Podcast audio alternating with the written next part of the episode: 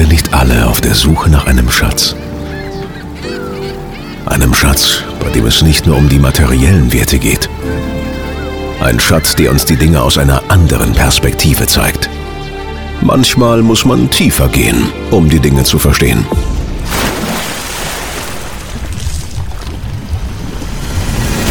Tauche ein, tauche ab und lass es uns gemeinsam öffnen.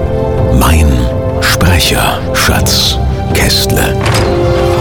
Performance, Interviews, Mindset, Studiotechnik, Stories, Hintergründe, Perspektiven. Willkommen zum Sprecherschatz Kästle mit mir Markus Kästle, wo es um Thema Mindset, Motivation und Grundgedanken als Sprecher durchaus, aber eben auch in artverwandten oder angedockten Branchen und Bereichen gehen soll. Und heute mache ich mal was, dass ich mal so ein bisschen so einen Seitenhieb auf andere Bereiche ähm, mache und äh, das ist, bewegt mich einfach aktuell und ich suche gerade noch ein bisschen nach den Worten dafür. Und zwar geht es mir um das Thema Homeschooling, Remote Learning und generell einfach dezentrales Arbeiten oder digitales, dezentralisiertes Arbeiten, Remote, Homeoffice, Homeschooling und so weiter. Warum komme ich da drauf und was hat das eigentlich mit mir zu tun als Sprecher? Und warum habe ich da eine Kompetenz? Nun ja, auch wenn man eben nicht in der Branche arbeitet, kann man sich ja vorstellen, dass wir ja nicht lokal gebunden sind als Sprecher. Das heißt, ich habe Kunden von Nord nach Süd, West nach Ost, wie man sagen könnte. Also ich äh, arbeite für Kunden in Hamburg, Berlin, Düsseldorf, Köln, Stuttgart, Ulm, München, wo ich her bin. Also eigentlich äh, Leipzig, also äh, komplett, ja, alle Bundesländer vertreten und äh, verschiedenste Branchen vertreten. Das könnte ich ja gar nicht, wenn ich nicht remote arbeiten würde. Bei uns im Bereich, gerade weil ich ja aus dem Radio komme und meine Karriere Ende der 90er im Radio begonnen habe, haben wir bereits zu der Zeit ganz, ganz viel remote gearbeitet. Und zwar vor allem dann, wenn wir Übertragungen von außen hatten. Beispiel Fußball, Bundesliga. Übertragung direkt aus dem Stadion. Oder Übertragung aus Diskotheken. War auch sehr beliebt in der Zeit. Freitagabendsendungen, Samstagabendsendungen, das war damals so ein bisschen der Zeitgeist. Das ist heute so verloren gegangen, aber hat man zu der Zeit gemacht, weil einfach das so en vogue war, cool zu der Zeit. Und das konnte man machen, weil wir damals die ISDN-Leitungen benutzt haben. Stichwort Musiktaxi, ISDN-Codec und so weiter. Da konnte man über die ISDN-Leitungen, wenn man die Leitungen gebündelt hatte, also mehrere Leitungen zusammengefasst hatte, eine ganz ordentliche Datenrate übertragen, die im Vergleich zu heute lächerlich ist, ja. Also wir reden da von 128 Kilobit pro Sekunde und so, also wirklich wenig, ja. Wie ein schlechtes MP3 sozusagen, ja. Damals war es MPEG Layer 2 für die technisch versierten. MPEG Layer 2 hat man benutzt. Heutzutage ein uralt, veralteter Codec. Heute haben wir Opus, AAC, aptX, Enhanced und so weiter. Aber damals war das eben so, MPEG Layer 2 und das hat uns ermöglicht, in ziemlich guter Qualität, also man hat es schon gehört, es war schon so ein bisschen klirrig und zischlig und so. Aber es war ausreichend. Man konnte live senden. Man hatte dann den Sportreporter im Stadion dran. Oder man hatte eben die Musik aus der Disco übertragen. Teilweise waren ja auch eigene Studios. Oder ganz wichtig in München ja Wiesensendung. Wiesen live. Studio. Auf der Wiesen. Teilweise hatte man auch Standleitungen von der Telekom, also festgeschaltete Leitungen mit fester Datenrate und so weiter. Die waren aber ziemlich teuer zu dem Zeitpunkt. Aber die ISDN-Kisten waren in der Anschaffung teuer und dann musste man halt die Verbindungskosten zahlen. Ja? Also, es war immer noch überschaubar. Das heißt, wir im Radio, wir in dieser Branche arbeiten bereits seit den, ja, den 90ern mit Remote-Technologie und waren auch lange daran gewöhnt, dass man im Grunde genommen nicht unbedingt vor Ort sein muss, um eine Sendung zu machen oder dass Leute von verschiedenen Orten zusammen interagieren und eine Sendung gemeinsam machen können. Jetzt haben wir ja diese große Herausforderung vor der wir durch Corona stehen oder eigentlich die durch Corona eher nochmal katalysiert worden ist, wie so ein chemischer Katalysator, der eine Reaktion in Gang bringt. Ja. Merkt man einfach, wow, wir in Deutschland sind da echt hinten dran. Also, nicht jede Schule ist am Glasfasernetz, wahrscheinlich die wenigsten. Ich habe da ein bisschen mehr Einblick, weil meine Frau selbst Lehrerin ist im Gymnasium. Und auch da ist es so, die versuchen alle ihr Bestes. Aber es ist halt so, dass einfach Kompetenzen fehlen und dass einfach Jahrzehnte was verschlafen worden ist. Wir kommen aus einer Generation des Frontalunterrichts. Mir war Frontalunterricht gang und gäbe. Ein Lehrer steht vorne, Schüler hören zu. Fertig. Dann gab es mal Gruppenarbeiten als besonderes Highlight oder Übungen später in Chemie und so weiter. Oder es gab mal Referate oder sowas. Aber äh, da, das steckt da sozusagen noch in den Kinderschuhen. Also ich habe so das Gefühl, was in der Schule passiert, und ich möchte es nicht alle über einen Kamm stellen. Es gibt welche, die sind Projektschulen und, und sozusagen ganz, sind eher innovativ und wollen da voranschreiten, aber es klappt halt nicht so richtig flächendeckend. Weil wir einfach in Deutschland viele Sachen verschlafen haben. Beispielsweise Fiber to the Home, Glasfasernetz einfach in jedes, in jeden, in jedes Gebäude legen. Stattdessen wird versucht, durch Vectoring die alten Kupferleitungen mit mehr Kupferleitungen zu ummanteln, um dann eine höhere Bandbreite über Kupferleitungen zu bekommen. Also ich weiß nicht, ob ich das technisch jetzt ganz richtig wiedergegeben habe, aber so habe ich es verstanden. Das Vectoring im Grunde genommen darauf basiert, dass die alten Kupferleitungen, dass man alles versucht rauszuholen, was technisch geht. Sagen wir es mal so. Das ist natürlich irgendwie auch eine Totgeburt. Wir müssen uns was überlegen, Freunde. 4K-Fernsehen kommt. Irgendwann kommt 8K. Alles wird gestreamt. Inhalte werden nicht mehr gekauft, die werden im Grunde genommen temporär lizenziert über Streaming. Wir haben eine Datenrate, die laufend hier aufläuft. Da wird's dir schwindlig. Und der Punkt ist auch der. Habt ihr schon mal, mal Hand aufs Herz, eine stabile Mobilfunkverbindung von Nord nach Süd genossen, wenn ihr Zug gefahren seid oder wenn ihr wenn ihr im Auto unterwegs seid, es gibt doch überall immer noch gefühlt Funklöcher. Und man hat doch auch das Gefühl, dass jetzt gerade in der Corona-Zeit, wo ganz viele im Homeoffice sind und viel remote gearbeitet wird, die, die Netze eh oft überlastet sind. Dann kommt es eben zu Glitches, Dropouts, wie man sagt bei uns, ja, Paketverluste. Und das ist natürlich für Remote Schooling, um jetzt mal das Thema zum, zur Schule wieder zu spannen, total tödlich. Weil um was zu lernen, muss ich es ja begreifen, muss es ja verstehen.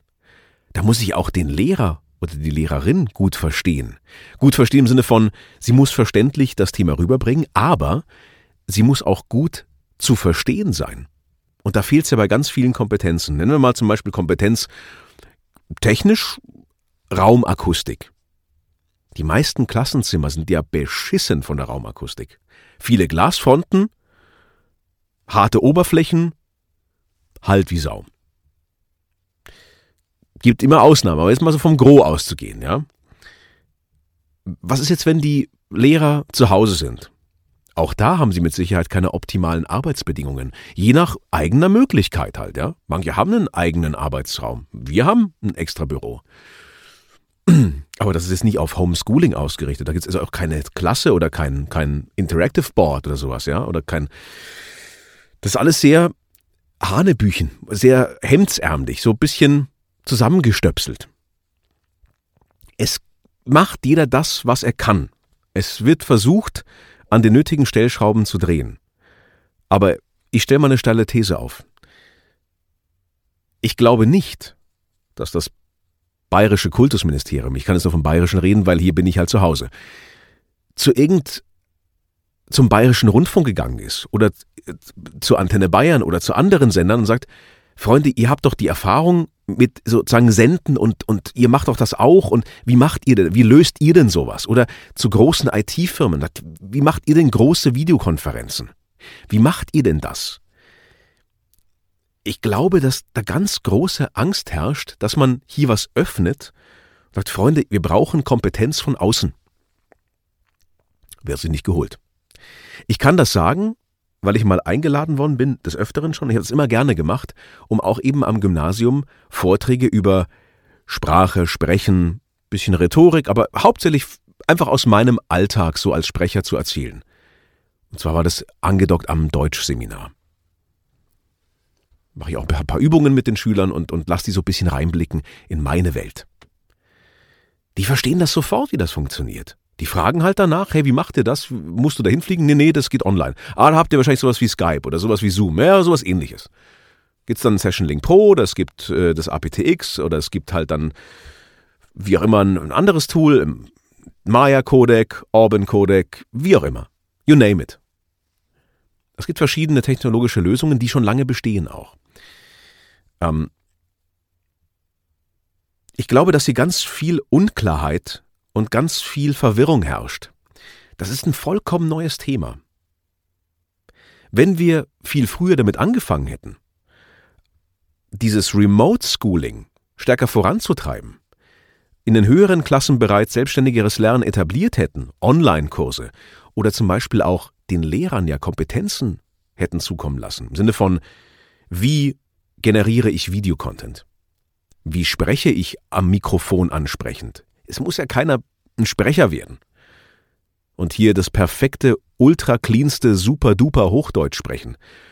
Wenn es ja der, der Meier ist, der Mathe lernt, lernt und der Dialekt haben. Das ist ja kein Problem, ja. Aber er muss halt wissen, wie komme ich halt rüber und wie mache ich so ein Video und wie mache ich halt über den Dreisatz, wie mache ich da ein super, duper Video, das können sich die Leute anschauen und das, ja, das ist super, das kann ich mir nämlich öfter anschauen und nicht nur einmal. Also ich sehe auch einfach, einfach auch aus, der, aus dem Effizienzgedanken. Jetzt Beispiel, Krankheitsfall vom Schüler. Der ist halt krank, manchmal auch vielleicht bewusst krank und verpasst halt eine Stunde. Ja, warum wird denn die nicht mitgetaped? Warum läuft da keine hochwertige äh, 4K-Kamera oder irgendwas oder mehrere Kameras mit Multiscreen, wo, wo die Tafel aufgenommen wird oder wo dann das alles äh, schon vorbereitet ist? Warum arbeitet man daran nicht?